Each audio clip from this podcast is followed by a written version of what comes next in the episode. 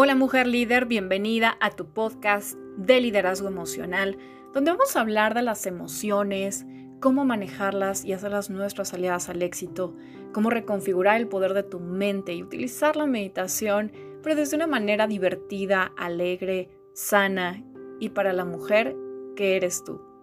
Bienvenida, soy Aura, tu amiga y terapeuta especialista en liderazgo emocional y nos dará muchísimo gusto acompañarte semana a semana con estas reflexiones, cuentos y algunos tips e incluso a veces algunas cosas irreverentes para acompañarte en tu camino hacia tu grandeza.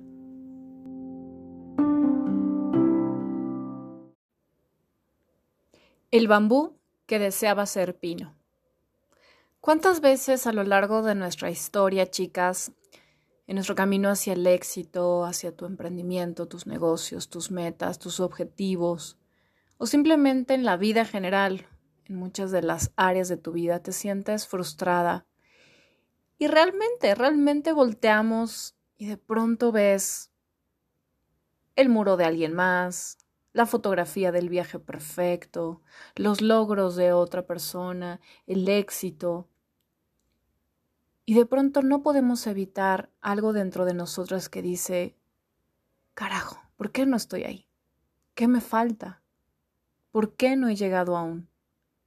¿Qué más necesito? Es normal, chicas. El tema de la envidia es una emoción o más bien es un sentimiento que no podemos reprimir. Más bien lo importante es que aprendas, como toda emoción, reconocerla, aceptarla, sentirla incluso, para saber cuál es su mensaje. Voy a contarte una historia. En esta historia, en este pequeño cuento, había un pequeño bambú. Un pequeño bambú que desde lo más lejos miraba hacia arriba y volteaba a ver a un gran pino. ¿Cómo admiraba ese pino? Veía toda su fuerza, veía su tronco tan imponente, tan firme, veía todas esas ramas y todo ese follaje tan precioso que lo hacía ser ese árbol majestuoso en medio de ese bosque. Y el bambú decía, ay, cuánto desearía ser ese pino. Mira qué bello es, mira qué alto es, y yo, tan pequeñito. Lo que él no sabía es que desde hace varios años el pino volteaba hacia abajo veía el bambú que estaba creciendo a una velocidad impresionante. Porque has de saber que un bambú durante sus primeros casi ocho años casi no se nota por encima de la superficie de la tierra. Pero de pronto brota y brota con toda la fuerza y el impulso como nunca. Y es incluso uno de los materiales más fuertes y flexibles a la vez. Así es que el pino lo miraba y simplemente envidiaba esa ligereza y cómo el bambú se movía de lado a lado con el viento, dejándose llevar como si estuviera danzando.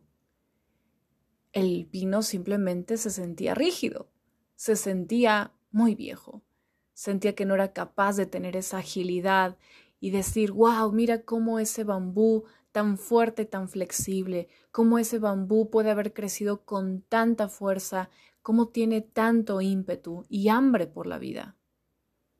Y aún así, baila. Así que la moraleja, chicas, de este cuento, como en muchas cosas de la vida, esta semana te invito a que reflexionemos sobre esto, es la envidia no la, no la puedes evitar, es normal, es un proceso porque hemos aprendido a crecer y evolucionar o, a desarrollarnos en base a comparaciones, ¿cierto? O sea, desde la, desde la escuela recordábamos que, bueno, alguien sacaba 10, pero yo sacaba 8, entonces él era listo, yo era medio burra. Este, en las carreras, las competencias, pues si alguien llegó en primer lugar, él es el alto, él es el mejor, y si yo llegaba en el octavo, décimo lugar, pues yo era mala. Todas estas comparaciones en realidad aprendimos a que así era la forma en que nos valoramos en base a, mirar hacia el exterior y comparar eso que está afuera con lo que aparentemente creo ser yo. Pero es justo como la historia del bambú, donde cuando proyectas mucho de tu conciencia y tu atención al afuera, a mirar solo el afuera, Rara vez pierdes, o más bien pierdes la oportunidad de estar en tu interior y mirar tu gran crecimiento y tu gran fuerza, tus grandes talentos, como el bambú. Como el bambú no se miraba a sí mismo, no podía apreciar todo lo que el pino miraba desde afuera y arriba. Como el bambú estaba tan pendiente de la altura y de ese pino majestuoso, que se olvidó reconocerse a sí mismo y cómo es una de las plantas más maravillosas y valoradas en Asia. Y bueno, pues chicas, la historia o la reflexión es que esta semana te invito a que te des cuenta que la envidia transformémosla en inspiración. Es decir, no es malo mirar fuera, no es mirar, eh, eh, comparar o ver los procesos de los otros, pero que sean más bien como una llave a la inspiración, que sean ese canal o esa motivación a decir, si alguien más lo ha logrado, yo también puedo, porque estamos creados bajo la misma ciencia divina, porque tenemos prácticamente los mismos elementos químicos. Somos básicamente lo mismo. Somos igual que las estrellas, somos igual que el sol, somos igual que el agua y los mares. Lo que nos diferencia simplemente es información, vibración. Entonces, ¿no será que en realidad a veces la vida o miramos esas cuestiones afuera porque es el momento de que te recuerden que te falta mirarte a tu interior, te falta más reconocerte, te falta más valorar tus propios talentos, tal vez te está haciendo falta simplemente aceptar que así como el bambú, tú tienes tu ritmo, tú tienes tu tiempo perfecto de evolución. Y cuando menos lo esperes, así como el bambú, de pronto tu lanzamiento, tu éxito, tu logro o eso que tanto estás anhelando y esperando simplemente va a disparar.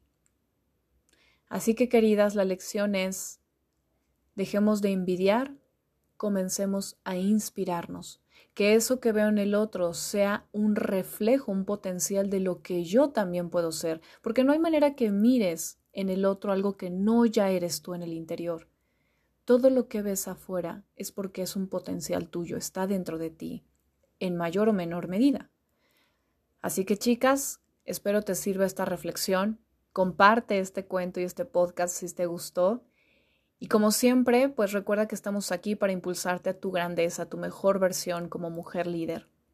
Yo soy Aura, tu amiga y terapeuta, especialista en liderazgo emocional y me encantará verte con nosotros en tu comunidad, en nuestras redes sociales, aquí o en cualquiera de nuestros canales. Yo y mi equipo nos despedimos con la frase Namaste, la luz que hay en mí, honra y saluda la luz que hay en ti. Nos vemos en el siguiente podcast.